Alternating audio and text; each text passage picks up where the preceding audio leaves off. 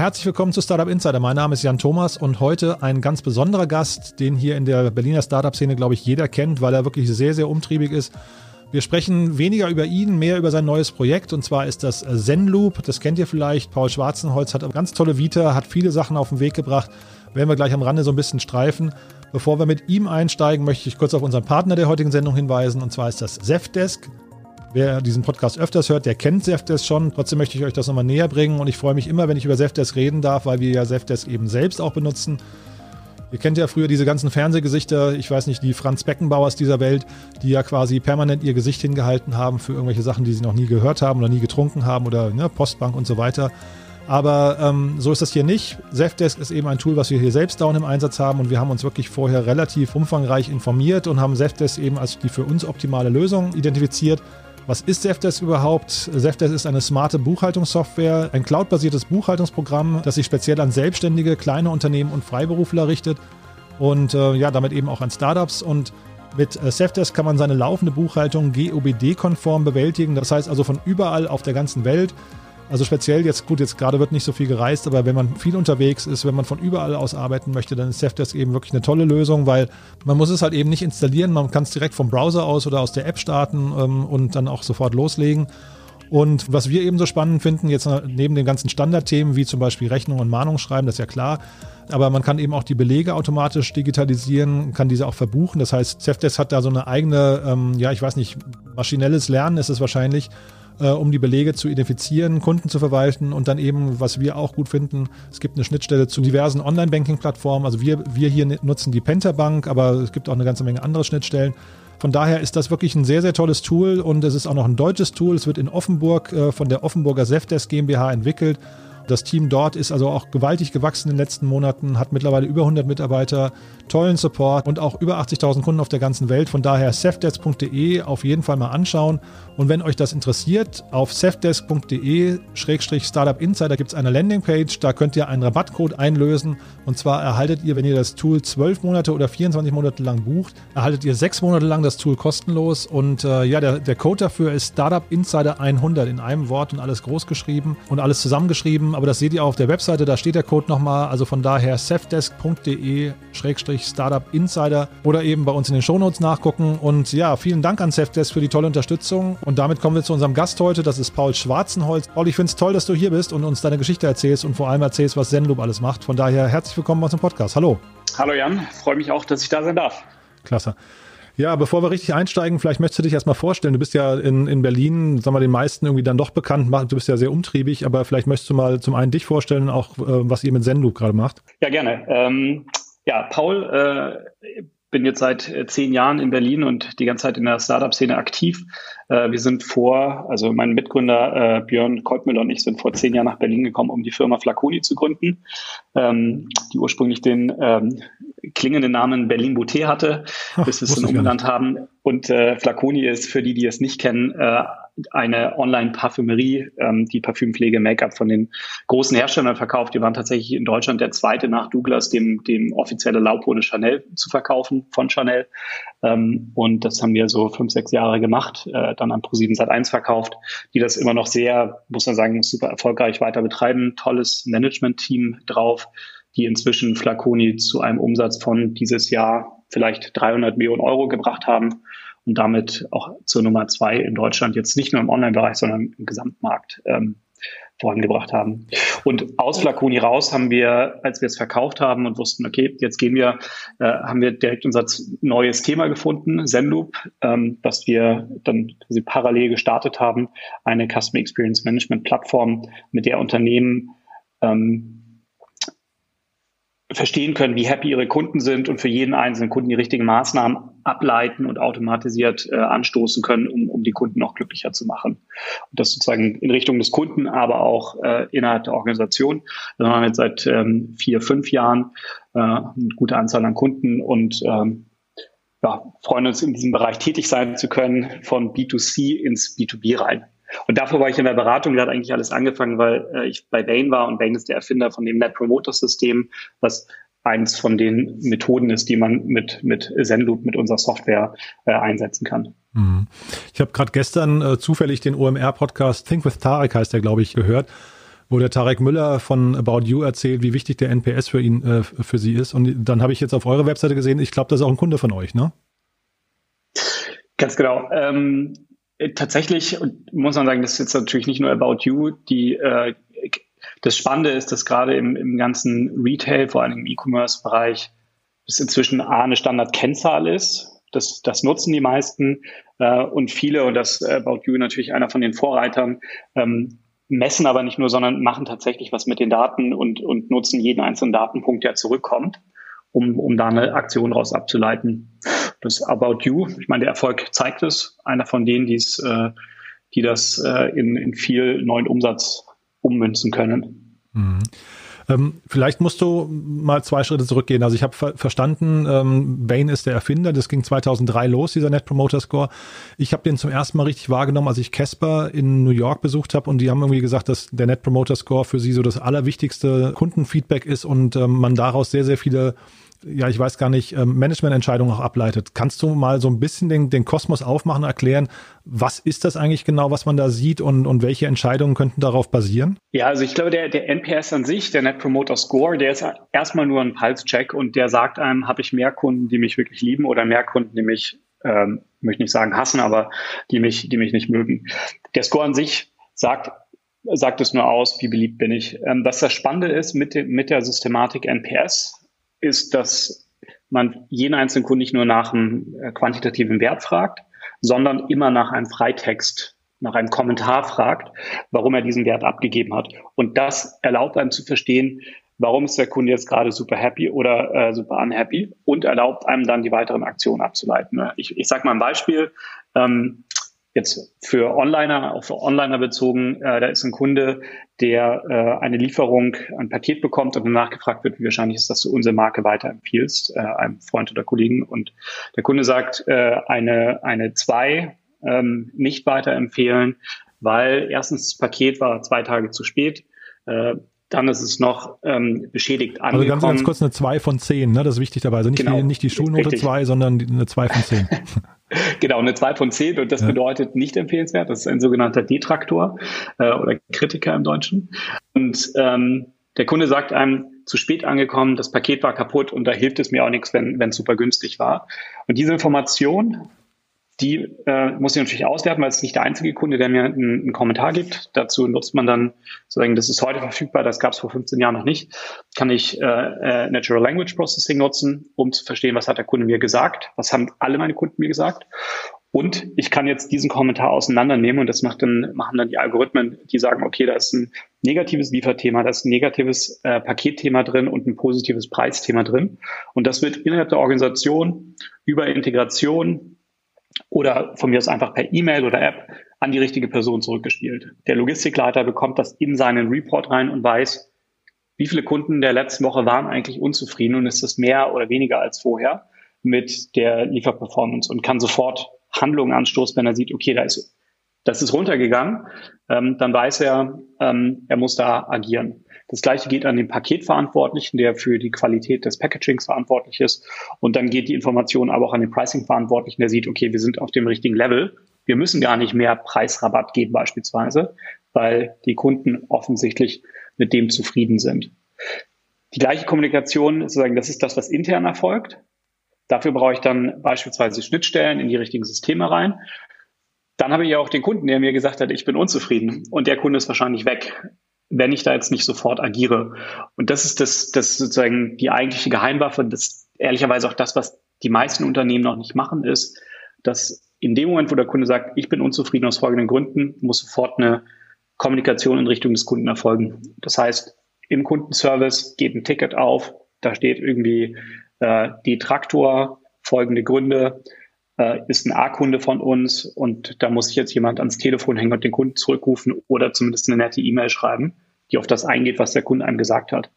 Wenn ich das innerhalb von ein, zwei Stunden mache, nachdem der Kunde mir dieses Feedback gegeben hat, dann kann ich ihn zurückholen und äh, er ist nicht verloren.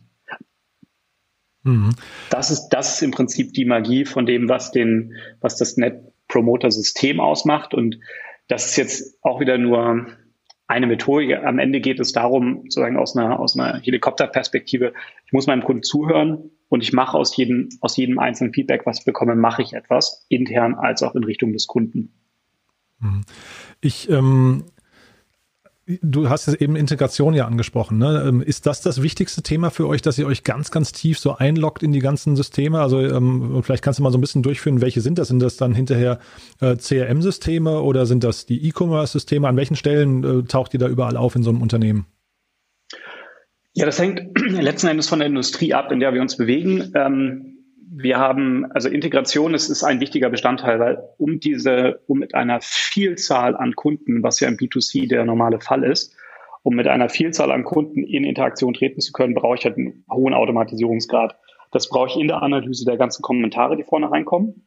Das muss sehr gut sein. Ich muss erkennen können, was sind die Themen und wie positiv oder negativ sind die Themen, um dann entscheiden zu können, in welches System muss es eigentlich reingehen und was ist die nächste Handlung. Deswegen, das ist Thema eins. Und das zweite Thema ist dann, diese ganzen Schnittstellen zur Verfügung zu stellen, ähm, dass ich das in CRM-Systeme reinleiten kann, in Customer Service Ticket-Systeme, dass ich äh, über Shop-Systeme ähm, sozusagen Feedback beispielsweise einsammeln kann oder auch erste Interaktionen treten kann, äh, dass ich das ins Data Warehouse reinpacke. Und am Ende sind Unternehmen, haben Unternehmen heutzutage eine extrem große Vielfalt an Systemen.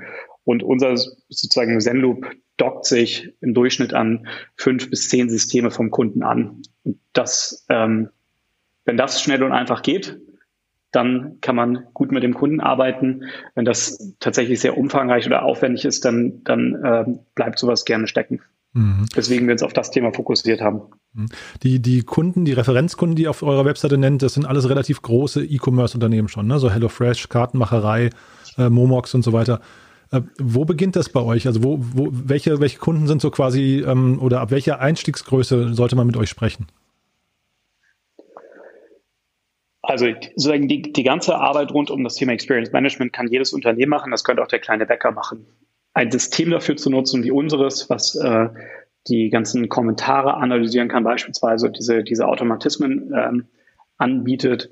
Das lohnt sich ab einem Umsatz von schätzungsweise 10 Millionen Euro Umsatz im Jahr und ist tatsächlich unabhängig von der Industrie. Also wir haben aus allen Bereichen inzwischen Kunden, B2B, B2C-Kunden, äh, Energieversorger äh, beispielsweise, die bei uns mit drin sind, ähm, Finanzdienstleister, Banken äh, und natürlich äh, E-Commerce und Retail als, als äh, recht großen Bereich. Mhm. Ihr habt, äh, ihr, ihr kommuniziert keine Preise, ne? Das ist ja immer ein Indikator dafür, dass es eigentlich relativ teuer ist. Ist das so? Tja, also ich würde sagen, wenn man in seinen Kunden investiert, ist das nicht teuer. Glücklicherweise können wir recht äh, schnell äh, zum Eingang den, den Case zeigen, den, den Return on Invest dessen, was man investiert. Mhm. Und äh, warum wir keine Preise zeigen, ist eher, dass es ähm, individuelle Pakete sind. Es hängt von der Situation des Unternehmens ab, wie viele Kommentare beispielsweise bekomme ich dann vom Kunden rein, an wie viele Stellen will ich messen, ähm, äh, wo will ich die Umfragen ausspielen, was will ich mit den Daten machen. Äh, das wird, wird maßgeschneidert. Mhm. Und kannst du diesen, diesen Return on Invest, den ihr dann da quasi ja als, als Beispielcase dann irgendwie aufzeigt oder Kunden individuell, kannst du den mal vielleicht mal an irgendeinem fiktiven Beispiel mal durchspielen? Ja, also sagen, man kann zum Beispiel sehen, wie viel Prozent meiner Kunden, wenn ich jetzt äh, an einem Kontaktpunkt bin, der relativ weit am Ende der, der, der, der Customer Journey ist, sehe ich, wie viele Kunden mir abspringen an diesem Kontaktpunkt. Wenn ich jetzt mal eine Industrie nehme wie E-Commerce, dann habe ich einen Durchschnitt von ungefähr 20 Prozent der Kunden, die, die Detraktoren sind. Und von denen kann ich ausgehen, dass sie nicht mehr wiederkommen, wenn es irgendwo ein vergleichbares Angebot gibt. Von diesen 20 Prozent kann ich einen gewissen Prozentsatz mit einer schnellen Kommunikation in Richtung des Kunden zurückholen. Ähm, und der Prozentsatz hängt sehr vom Unternehmer ab. Wir haben äh, Fälle, da, da werden 25 Prozent dieser Detraktoren zurückgeholt. Das heißt, auf meinen Umsatz bezogen äh, würde ich normalerweise sozusagen 20 Prozent des Umsatzes in Zukunft dieser Kunden verlieren. Das kann ich beispielsweise um ein Viertel reduzieren. Damit ist der Case relativ einfach gemacht. Anderes Beispiel ist, ähm, wenn ich, das ist jetzt sozusagen, da geht es jetzt um, in dem Fall ging es um, um äh, Reduzierung von Churn. Wenn ich sage, ich erkenne jetzt nicht nur äh, sozusagen, welcher Kunde mir abspringt, sondern ich weiß auch warum und kann diese Themen fixen, so dass mir in Zukunft weniger Kunden abspringen, kann ich beispielsweise die Conversion im Shop erhöhen als ein Beispiel. Und das sagen, kennen wir aus eigener Erfahrung. Wir haben unsere Conversion innerhalb von 18 Monaten, nachdem wir angefangen haben, NPS auch im Checkout-Bereich zu messen, haben wir mehr als ver anderthalbfacht. Ähm, also tatsächlich ganze, ganze viel, äh, Menge an mehr Leuten durch den, durch den Kaufprozess durchgeführt, erfolgreich, ähm, ohne dass wir dafür irgendwie mehr Geld im Marketing ausgeben mussten. Das bei, etwas, bei Flaconi war das jetzt noch, oder? Das war bei Flaconi, ja, genau. Ja. Mhm. Das heißt, ähm, weil, weil, sag mal, das auf eurer Webseite, ich habe das versucht zu verstehen, das ist ja wirklich sehr, sehr breit, was ihr da alles irgendwie offeriert und ähm, sehr, sehr viele Fachtermini, dann habt ihr sehr viele Basispakete und nochmal eine ganze Menge an Erweiterungen. Ähm, wie viel Entscheidungsspielraum, wenn man jetzt das mal aus Sicht von so einem About You oder so sich anguckt, wie viel Entscheidungsspielraum hat denn dann eigentlich noch der einzelne Manager? Weil eigentlich gebt ihr dem ja so starke Tools an die Hand, wenn ich das richtig verstehe, dass der hinterher fast, ja, weiß nicht, dem müsste ja langweilig werden, ne?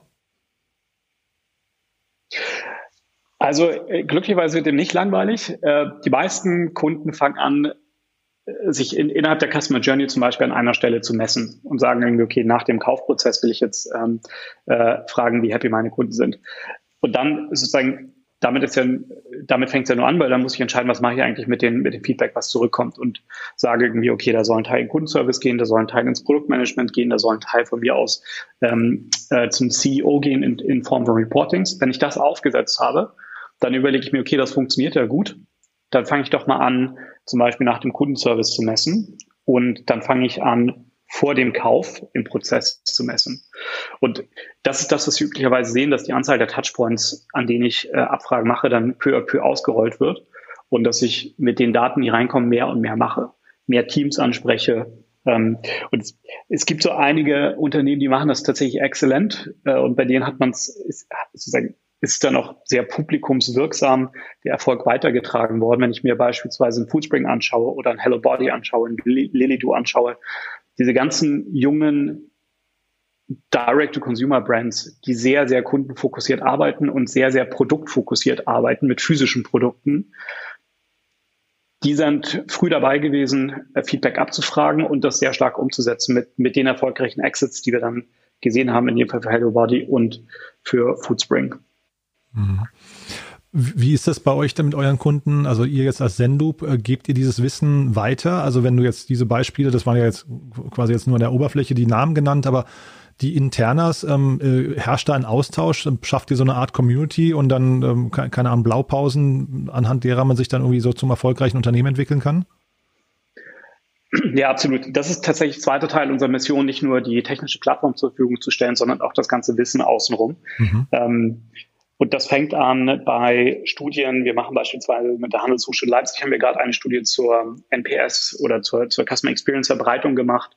Das äh, geht über zu kleine Ausbildungsgänge, die wir anbieten für das Thema Experience Management. Das wird als Funktion immer mehr bekannt in Unternehmen, aber eigentlich wenigsten, die wenigsten wissen, was heißt das eigentlich und was muss ein Experience Manager können ähm, und geht über zu Case Studies und viel Content, den wir aufbereiten. Und du hattest gerade Community angesprochen. Ähm, das ist etwas, was wir letztes Jahr sogar offiziell aus der Taufe gehoben haben.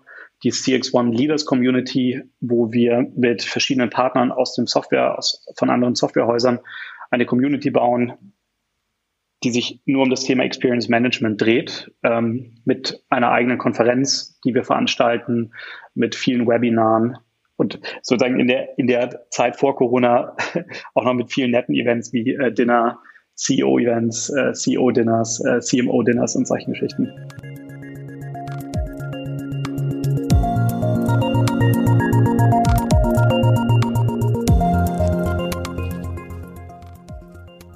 Ja, und apropos Konferenz und apropos Experience, das ist eine super Brücke nochmal zu unserem zweiten Partner in dieser Sendung und zwar ist das Vira. Vira ist der Startup Accelerator von Telefonica, das wisst ihr ja wahrscheinlich. Und die haben ein Eventformat und das ist total spannend und zwar ist das The Funding Cocktail. Das ist eine virtuelle Konferenz mit Startups und äh, Deutschlands führenden Investoren und auch relativ vielen großen Corporates. Da geht es zum Beispiel um Tech-Themen wie 5G oder Cybersecurity oder auch Business-Themen wie internationale Skalierung und datengetriebenes Investieren. Und für Startups ist das spannend, weil sie einen Einblick erhalten in die Welt von den Corporates und von den Investoren, also wie die ticken. Und die wiederum finden es natürlich spannend zu wissen, wie Startups funktionieren. Deswegen ist der Austausch auch so spannend. Und äh, da gibt es ein paar Highlights, die ich euch mal gerne mitgeben möchte. Und zwar zum Beispiel ein sehr spannendes gemeinsames 5G-Panel der Granden der Telekommunikationsbranche. Also da ist Klaus Werner, das ist der CFO von der Telekom, diskutiert gemeinsam mit Ulrich Irnig, das ist der CIO von Vodafone, und Markus Rolle, das ist der CFO von Telefonica. Und die sprechen eben über das Thema, wie die 5G-Technologie unsere Zukunft prägen wird. Da hatten wir ja auch gerade heute in unserem Newsletter, das ist ja wirklich passend, äh, besser könnte es ja eigentlich nicht sein, eine Studie, dass ja 5G, also Ende des Jahres, Ende diesen Jahres bereits eine Milliarde Menschen auf der Welt nutzen und ganz vorne mit dabei sind momentan ja die USA und die Schweiz. Aber und damit sich das ändert, sollten eben alle verstehen, was 5G überhaupt für ein Potenzial hat. Nichtsdestotrotz, in der gleichen Studie hieß es eben auch, dass bereits in fünf Jahren 60 äh, Prozent der Weltbevölkerung von den 5G-Netzen profitieren können. Also jetzt zitiere ich mal so ein bisschen diese Studie von heute aus unserem Newsletter, falls ihr den nicht kennt, www.startupinsider.de. Aber ähm, zurück zur Konferenz von Vira. Also dieses Panel, das klingt auf jeden Fall super spannend, denn da geht es eben genau darum, welche Potenziale diese 5G-Technologie in Zukunft äh, haben wird oder bieten wird. Und wenn euch das interessiert, dann geht doch mal auf die URL vira.de. Vira schreibt sich W-A-Y-R-A.de und dann Schrägstrich The Funding Cocktail in einem, The Funding Cocktail. Wir verlinken das natürlich auch nochmal in den Show Notes und dann könnt ihr euch dort das Ticket sichern für 11 Euro insgesamt. Wichtiger Hinweis dabei, das macht Vira nicht, um sich ein neues Geschäftsmodell aufzubauen, sondern das machen sie, um diese Erlöse hinterher an ein Social Impact Unternehmen zu, äh, zu spenden, und zwar eine Agentur für soziale Innovation, die gemeinnützige Projekte unterstützt. Von daher also nicht nur Wissen, dass ihr auftankt, sondern ihr spendet quasi auch noch einen guten Beitrag. Jetzt gerade in der Vorweihnachtszeit ist es natürlich was Tolles. Und falls ihr euch jetzt noch fragt, wann das Ganze stattfindet, der 9. und 10. Dezember, das müsst ihr euch bitte jetzt im Kalender notieren.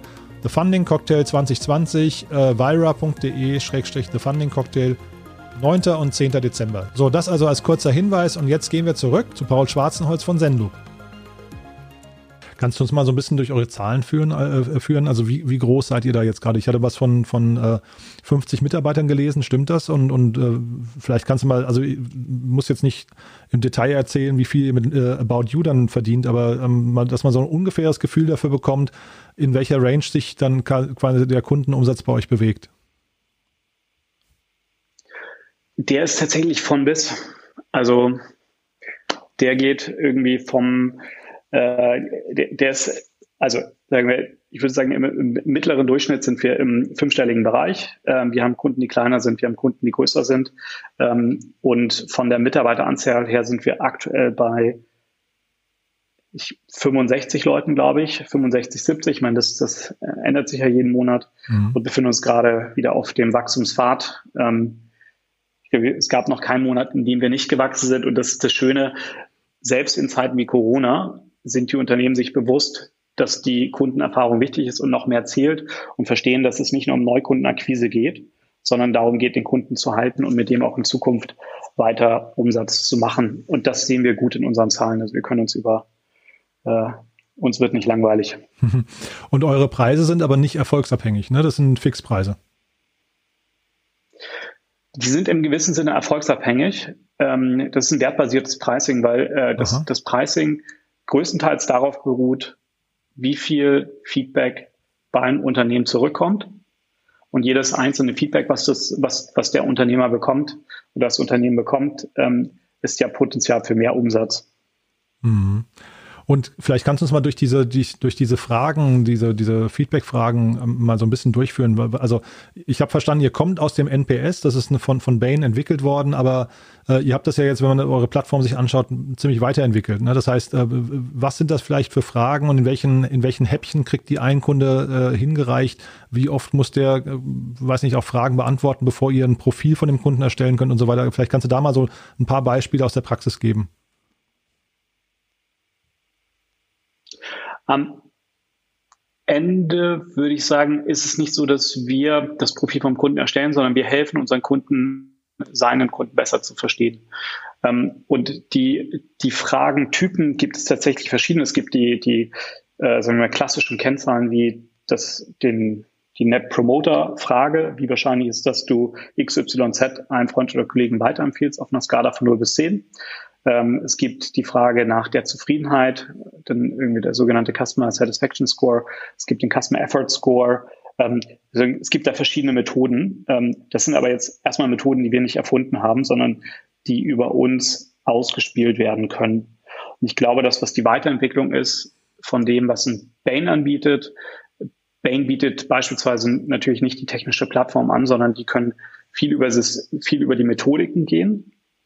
Dennoch brauche ich, um ein System aufzusetzen, brauche ich die technische Unterstützung äh, hinten raus. Und das sind die ganzen äh, Einbindungen an verschiedenen Stellen in der Customer Journey, dass ich das sauber machen kann, dass ich das in E-Mails einbinden kann, auf der Website einbinden kann, per SMS versenden kann von mir aus und dass ich im gleichen Schritt, wenn Daten zurückkommen, das wiederum in viele verschiedene Systeme zurückspielen kann ähm, mit all den Daten, die ich da als Anreicherung habe.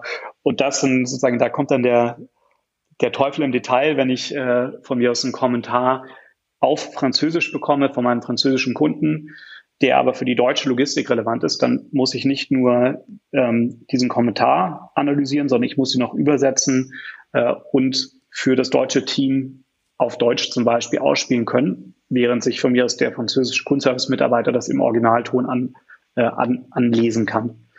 Und die Analyse muss trotzdem in beiden Sprachen erfolgen und übersetzbar sein. Das ist dann das, wo es kompliziert wird letzten Endes. Mhm. Jetzt habt ihr in der Corona-Phase habt ihr ja auch noch eine Finanzierungsrunde abgeschlossen. Ne? Sechs Millionen habe ich gelesen. Ähm, erstmal Glückwunsch dazu. Das ist ja ähm, wahrscheinlich nicht ganz so einfach in der Corona-Krise äh, in dieser Phase dann irgendwie, äh, weiß nicht, mit Investoren, irgendwie Notartermine, aber auch die Anbahnung von den ganzen äh, Kontakten irgendwie durchzuverhandeln und so weiter. Äh, wie war das? Also wie ist das gelaufen? War das, war das für euch ziemlich straight, weil ihr das alles schon quasi vorher eingetütet hattet oder weil das war im Juni, ne, wenn ich es richtig in Erinnerung habe? Ja, das war im Juni und wir haben die Runde offiziell im Februar gestartet. Insgesamt war das, ähm, äh, würde ich sagen, war eher unkompliziert, äh, weil wir die Investoren vorher schon kannten.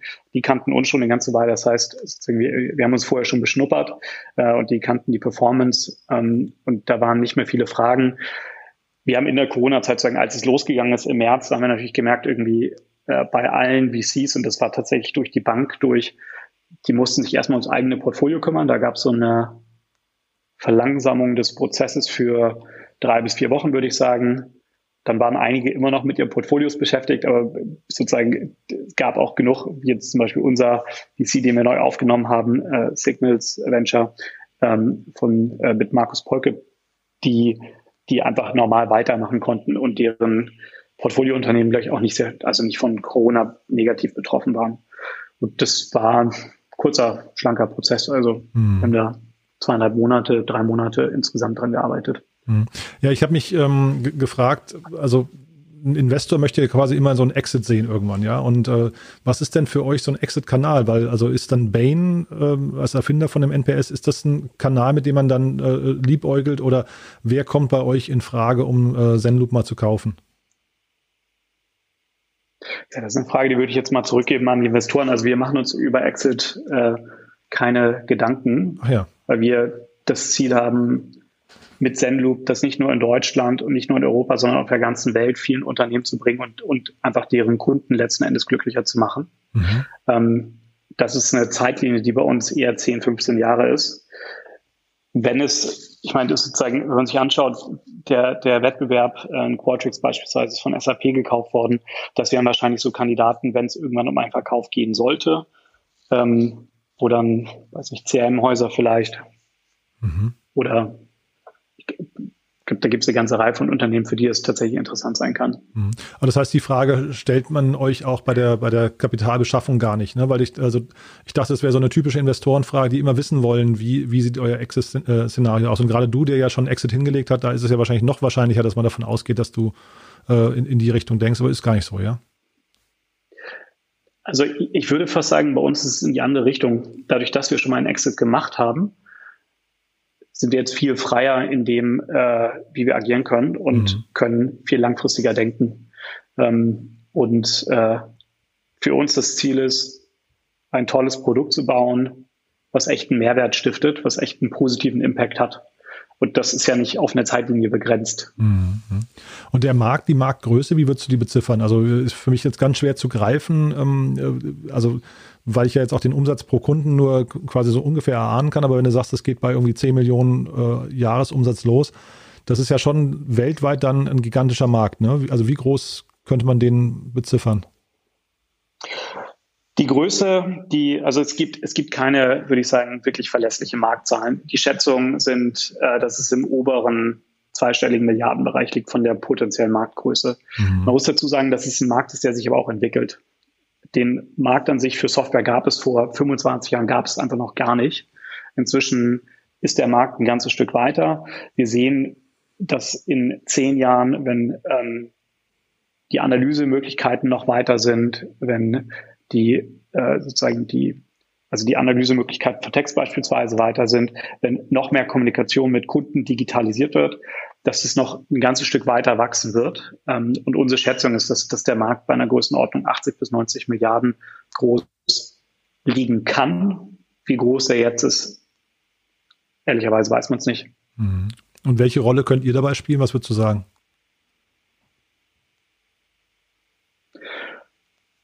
Na, wir sind in Deutschland das bekannteste Unternehmen für den Experience Management Bereich, also rein von der Anzahl der Kunden her.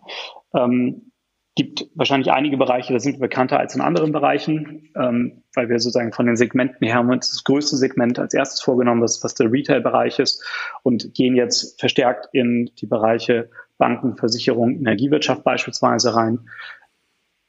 Auf einer globalen Ebene ist es etwas unklar. Das hängt etwas von der Region ab. Es gibt Regionen, da, da gibt es, da sieht man, das ist noch komplett ähm, grüne Wiese. Äh, und es gibt Regionen in den USA, da, da gibt es schon eine ganze Reihe von Anbietern, die sind zum Teil 20 Jahre alt mit entsprechenden Softwarelösungen. Es gibt aber auch jüngere Player.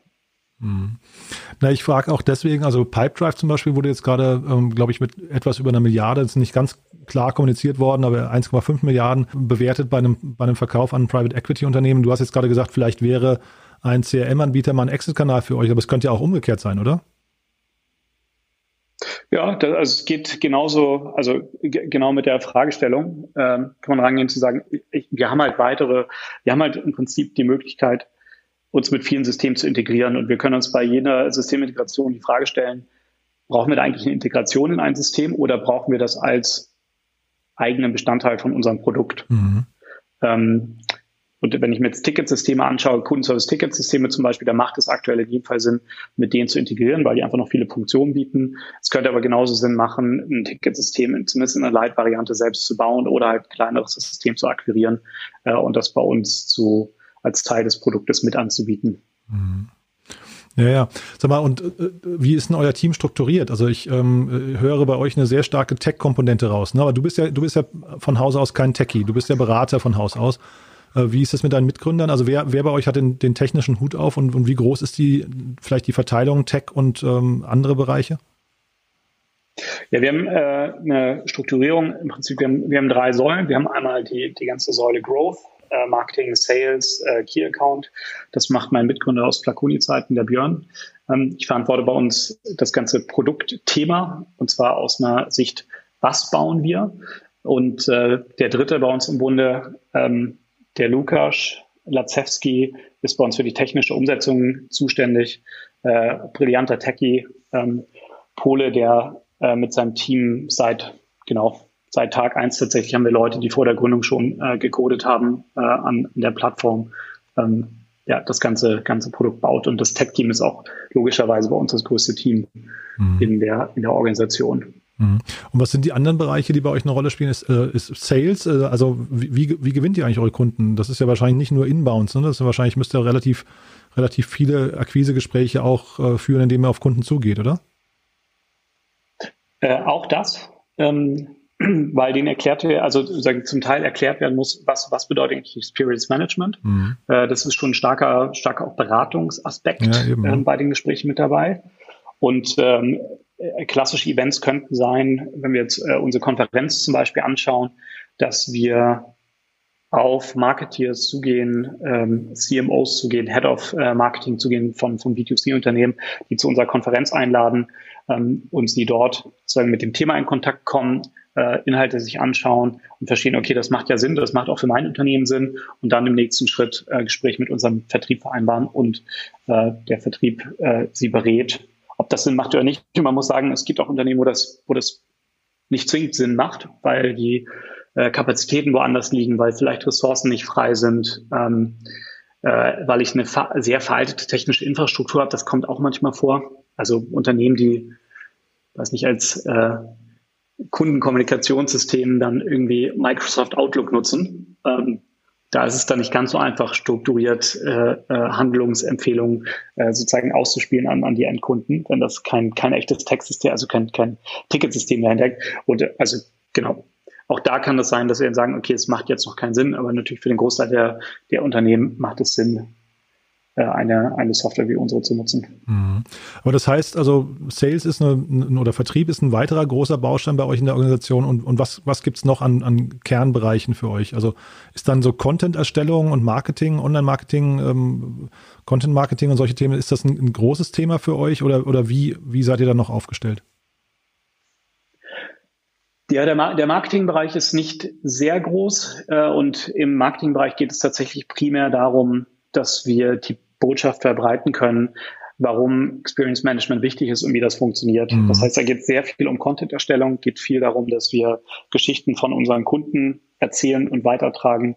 Die Best Practice, von denen du ähm, vorhin gesprochen hast, und die Frage, wie macht man es eigentlich, dass wir dieses Wissen zur Verfügung stellen und das dann über verschiedene Kanäle kommunizieren können. Das ist dann von LinkedIn bis zu klassischen äh, White Paper, die publiziert werden, mhm. bis zu zum Beispiel unsere Events, die wir organisieren. Mhm. Ja. Und der dritte Bereich, der mhm. für uns relevant ist, ist der ganze Bereich äh, Key Account oder wie wir es nennen, Customer Success Management. Das Team, das dafür verantwortlich ist, dass unsere Kunden mit der Plattform, mit den ganzen Methoden erfolgreich werden und äh, dort in kontinuierlichen Beratungsgesprächen verstehen, äh, wo steht der Kunde gerade ähm, und was können wir zusammen mit dem Kunden machen, um, ich weiß nicht, einen neuen Kontaktpunkt zum Beispiel zu aktivieren oder äh, eine neue Integration, mit der mit den Daten gearbeitet wird, äh, aufzusetzen. Mhm. Ja, ja, also ich, ich finde, oder es klingt zumindest so, als hättet ihr ja krasse Login-Effekte. Ne? Das heißt, wahrscheinlich ist der Kundenwert äh, für euch auch äh, in der Akquise relativ hoch. Ne? Deswegen ähm, kann ich mir schon vorstellen, dass, dass man da große Bemühungen drauf, ich, ich weiß, ich kenne jetzt eure Wettbewerber überhaupt nicht, muss ich dazu sagen. Ich weiß nicht genau, wie umkämpft der Bereich ist. Du sagst, in Deutschland seid ihr da die bekanntesten. Aber ähm, kann ja durchaus sein, da kommt mal jemand von links oder rechts und, und versucht euch zu überholen. Das heißt, da ist wahrscheinlich schon irgendwie Druck bei euch, ne? Also ich glaube, die, die Frage, ob, ob das so leicht ist, rechts oder links zu überholen, es gibt so bestimmte Aspekte, die, glaube ich, schwierig sind zu kopieren. Beispielsweise die Qualität der Analyse von Texten hängt maßgeblich davon ab, wie viel Texte ich denn schon vorab analysiert habe. Mhm. Wenn ich jetzt in einem Bereich bin und dort sagen schon viel gesehen habe, dann ist mein Datenbestand einfach sehr groß und damit kann man die beste Qualität ähm, äh, liefern. Und das ist etwas, was wir sehen, womit wir immer mehr und mehr ähm, Pitches am Ende auch gewinnen weil wir spezialisiert sind von Integration her auf eine, auf eine sehr schnelle und schlanke Integration äh, in, in Systemlandschaften rein und die Qualität der Analyse einfach sehr gut ist. Mhm. Und vielleicht nochmal für mein Verständnis, also äh, wenn, wenn man mit euch jetzt so ein, so Score entwickelt, ähm, wie weit kann man damit in die Zukunft? Weil das ist ja, das ist ja quasi, ihr, ihr spiegelt ja eigentlich eher die Vergangenheit wieder. Ne? Also die, die Erfahrung lag irgendwie in der Vergangenheit und dann hat sich der Kunde dazu geäußert. Wie weit kann man diesen, inwieweit kann man diesen Wert nehmen und in die Zukunft schauen und, und vielleicht auch Entwicklungen der Zukunft des Unternehmens irgendwie ähm, ähm, damit, äh, ja, weiß nicht, äh, erahnen? Also ich, ich verstehe schon, dass, dass ihr natürlich irgendwie Parallelen ziehen könnt. Das war jetzt zum Beispiel beim Tarek Müller auch so, der gesagt hat, naja, wir, wir vergleichen eben Länder, auch wenn man sie nicht ganz genau vergleichen kann, aber wir, wir, wir sehen halt eben im Prinzip Entwicklungen. Und wenn wir jetzt, äh, keine Ahnung, nach, nach Schweden gehen, das machen wir drei Jahre später als irgendwie Polen, deswegen können wir ungefähr erahnen, wo wir da stehen. Aber diese, diese Managemententscheidung, ähm, also auf, auf welche Sicht kann man damit deiner Erfahrung nach fahren? Weil ich finde das sehr, sehr kompliziert und zeitgleich irgendwie aber auch ein ganz mächtiges Tool, was da eigentlich drin steckt, oder? Ja, also das ist spannend. Ich sagen, kann da, kann da aus Sicht eines Kunden antworten, der geschaut hat, wie der NPS am Kontaktpunkt Lieferung, wie der korreliert mit den Umsätzen von diesen Kundenkohorten. Also er hat im Prinzip geschaut, der hat dann in dem Fall in die Vergangenheit geschaut und gesehen, irgendwie, wenn ein NPS von einer bestimmten Kohorte, und Kohorte heißt in dem Fall von Kunden von einer Woche, wenn der runtergeht, wie verhält es sich mit den Umsätzen dieser Kunden nach der üblichen Wiederkaufszeit? in dem Fall neun Monate später, und hat gesehen, dass der Umsatz, bei, wenn der NPS runtergeht, dass der Umsatz, der Wiederkaufumsatz dieser Kunden auch zurückgeht. Und hat das für sich als Prognosemodell genutzt, um zu sehen, wie sich Umsätze von Bestandskunden in Zukunft entwickeln werden, basierend auf dem, was ich heute an Zufriedenheit messen kann. Was ganz spannend ist, weil das natürlich ähm, einmal interessant für die Vorhersage ist, aber auch deutlich visibler vor Augen führt, wie wichtig das ist, mit den aktuellen Kunden einen guten Job zu machen, solange ich in, einem, in einer Industrie bin, wo der Kunde auch woanders hingehen kann. Ist ja nicht in allen Industrien so. Manchmal habe ich keine Auswahl an Anbietern, aber in den meisten Industrien kann ich halt sagen, wenn das Unternehmen einen schlechten Job gehabt, gemacht hat, dann, dann gehe ich einfach woanders hin. Mhm das ist ja leider, glaube ich, auch oft das Problem. Ne? Also die, die Kunden, die äh, sich irgendwie schlecht behandelt fühlen oder eine schlechte Erfahrung gemacht haben, das sind ja eigentlich die lauteren. Ne? Und äh, jetzt habt ihr ja trotzdem eigentlich durch euer Tool, habt ihr ja auch im Prinzip eine Möglichkeit, die, weiß nicht, die, die positiven oder die Kunden mit einer positiven Erfahrung zu identifizieren. Kann man die incentivieren, dass die auch lautstark werden und zum Beispiel sagen, gib uns mal eine Bewertung, gib mal ein Posting, gib mal whatever, zeig mal deine Liebe zu Unternehmen nach draußen. Also kriegt ihr da eine, eine, eine Brücke zu, zu den sozialen Medien zum Beispiel hin? Ja, das, das, das geht und das ist tatsächlich auch technisch ganz gut abbildbar, dass ich sage, äh, jeder Kunde, der ein Feedback gegeben hat, und wenn ich will, kann ich das auch nur auf die positiven oder negativen einschränken, der wird automatisch danach weitergeleitet zu einem der Review-Portale oder ich sage ihm, hey, danke für dein Feedback, wäre toll, wenn du das auch nochmal, äh, wenn du bei Google oder, oder Trustpilot äh, nochmal was schreiben würdest. Und das machen ungefähr 15 Prozent der Kunden, die ein Feedback abgegeben haben, ähm, gehen danach nochmal zu einem Portal und, und tragen das weiter. Und das ist etwas, was einige von unseren Kunden sehr gezielt nutzen, um gerade die ganzen, die ganzen super zufriedenen Kunden äh, an dem Moment, wo sie sagen, ich bin jetzt gerade super zufrieden, ähm, dieses, sagen, diesen Moment zu nutzen und zu sagen, hey, dann, dann erzähle die Geschichte doch anderen. Mhm. Und muss man das incentivieren oder machen die das von, von sich aus quasi, weil sie gerade in dem Flow sind? Das machen die tatsächlich von sich aus. Ich glaube, diese, der Gedanke, dass ich incentivieren muss, damit der Kunde Feedback gibt, ähm, der kommt tatsächlich aus einer Zeit, wo ich den Kunden mit irgendwie zehnseitigen Fragebögen erschlagen habe und viel Zeit in Anspruch genommen habe.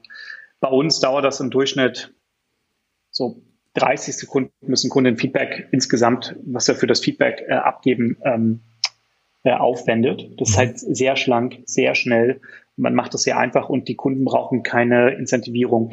Die, die durchschnittliche Antwortrate über äh, E-Mails zum Beispiel aus unserem System raus ist bei Kunden um die 25 Prozent. Mhm. Und das zeigt, die Kunden machen es gerne, auch ohne Incentive, wenn ich ihnen das Feedback geben sehr einfach mache und ohne Aufwand. Mhm. Und kannst du mal vielleicht so völlig anonym jetzt, also jetzt ohne auf, auf eure Kunden einzugehen, äh, nochmal vielleicht erklären, was sind denn so die Dinge, die Kunden am meisten begeistern und was sind die, die sie vielleicht am meisten abtören? Jetzt gerade im Bereich E-Commerce, wo ihr wahrscheinlich noch momentan so die meisten Kunden habt, ne? Also die, ähm, die Sachen, die am stärksten abtören, sind Sachen, die wir eigentlich alle wissen. Äh, und das sind Jetzt Lieferung, Lieferzeit, Lieferzuverlässigkeit ist einer der wichtigsten Punkte. Das zweite, was wir sehen, ist Sortiment. Und das, was mit am meisten erfreut, ist tatsächlich auch wieder Sortiment und äh, Preise. Hängt bisschen von der Industrie ab. Ähm, wenn ich jetzt in diese, in die Direct-to-Consumer-Sparten gehe, wo ähm, die Unternehmen eigene Produkte produzieren, ist natürlich die Produktqualität nochmal, nochmal extrem wichtig. Hm. Diese, diese Fragen, die da gestellt werden, wer entwickelt die? Kommen die dann von, von ich äh, weiß nicht, äh, P&C oder About You oder wem auch immer oder, oder kommen die von euch? Also äh, wie, wie sehr nehmt ihr die Kunden an die Hand? Weil ich frage mich jetzt gerade, die Sachen, die du äh, als, als Negativbeispiel genannt hast, das sind tatsächlich für mich No-Brainer, aber ich äh, finde eigentlich in der heutigen Zeit sind die auch fast gar nicht mehr so, so relevant. Also wenn ich jetzt mhm. mal, mal irgendwie schauen würde, was ist für die, was ist für die Gesellschaft gerade wichtig, dann hast du Fridays for Future und da, ist das Thema mhm. Nachhaltigkeit irgendwie das, das maximal relevante Thema. Da will ich mich doch eigentlich eher auseinandersetzen mit Lieferketten, mit Arbeitsbedingungen vor Ort, mit irgendwie, äh, ja, ich weiß nicht, ähm, ja, Umweltbewusstsein und sowas, ähm, also quasi Statements des Unternehmens. Und das taucht jetzt bei dir alles gar nicht auf. Also deswegen frage ich gerade, kommt das vom Unternehmen oder, oder seht ihr da auch übergeordnete Dinge, die ihr quasi empfehlen könnt?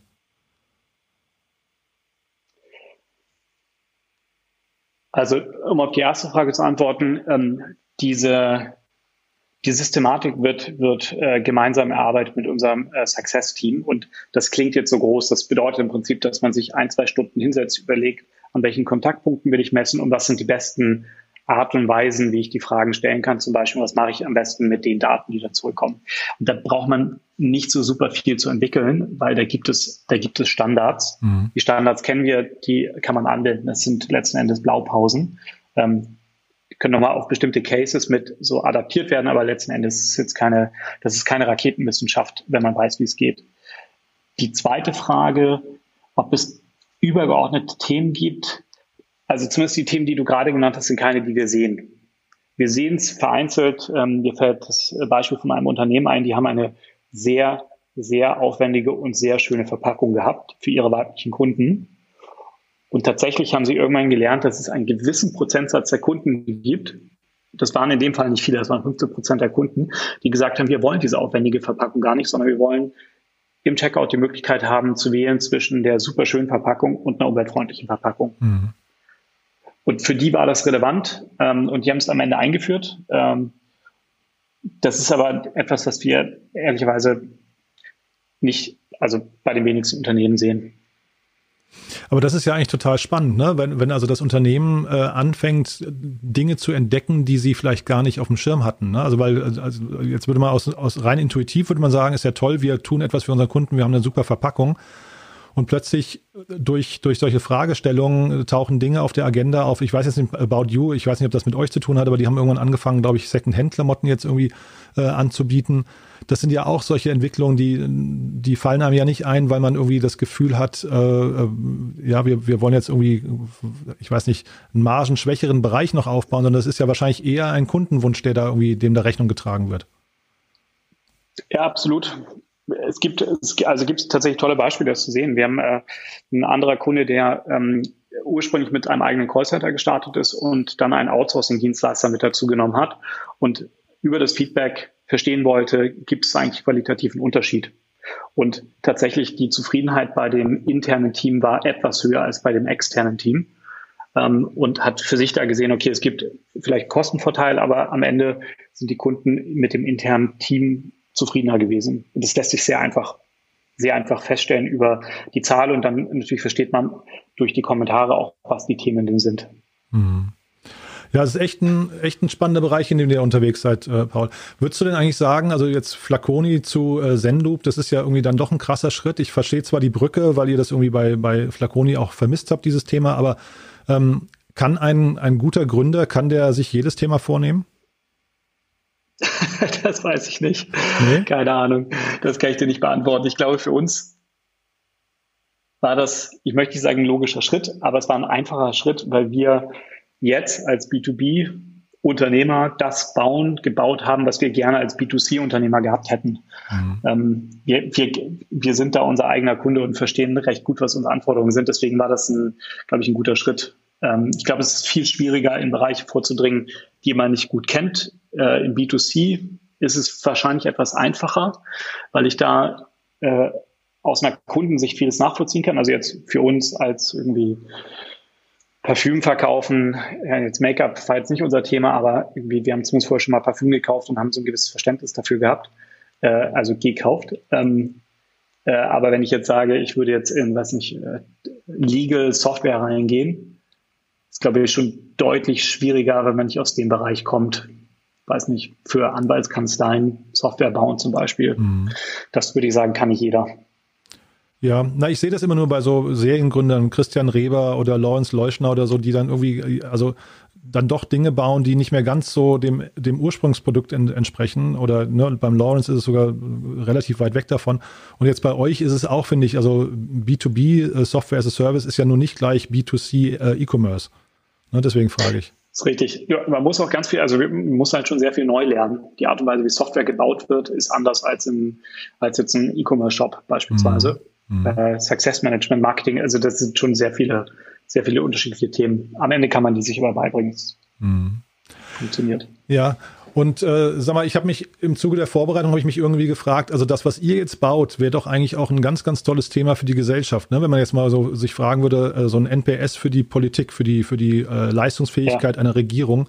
Wann kommt sowas? Das wäre doch, das wäre doch eigentlich ein, also das ist zumindest aus meiner Sicht ein Tool, was fehlt und wo ein absolutes Vakuum noch herrscht. Ne? Da sind wir ja eher so in den Sonntagsfragen und, und ich weiß nicht, vielleicht Wahlprognosen, aber sag mal so ganz konkretes Feedback zu, wie war jetzt die Entscheidung, die gestern getroffen wurde in Bezug auf Corona, wie kommt die an und sowas, das gibt's ja eigentlich relativ wenig, ne? So Civi macht das, das vielleicht, ne? Und so weiter, aber also eigentlich kann man das doch vielleicht sogar noch ein bisschen konkreter machen.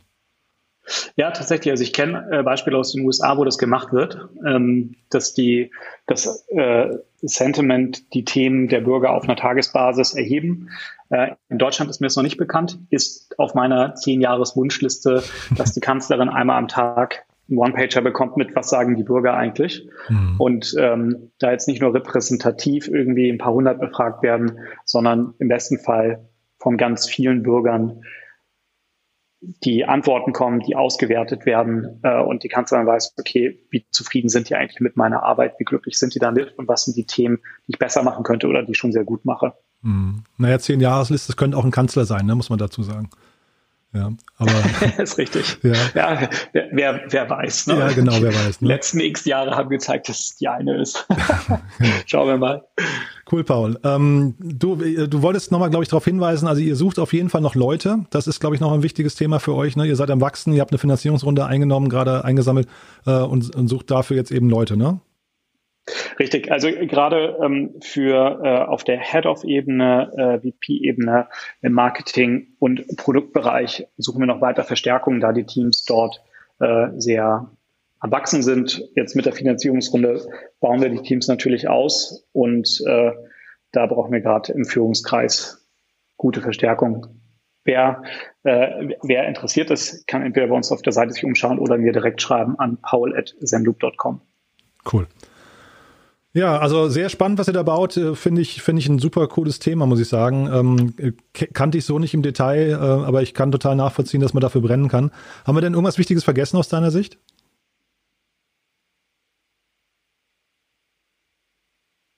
Tja, nein, fällt mir gerade nichts ein. Ja. Okay, Paul, du, dann, dann sage ich vielen Dank bis hierher erstmal und äh, bis bald mal wieder hoffentlich. Vielen Dank, Jan. Das war ein spannendes Gespräch. Ja, fand ich auch. Also, danke dir, ne? Bis dahin. Danke dir. Ciao.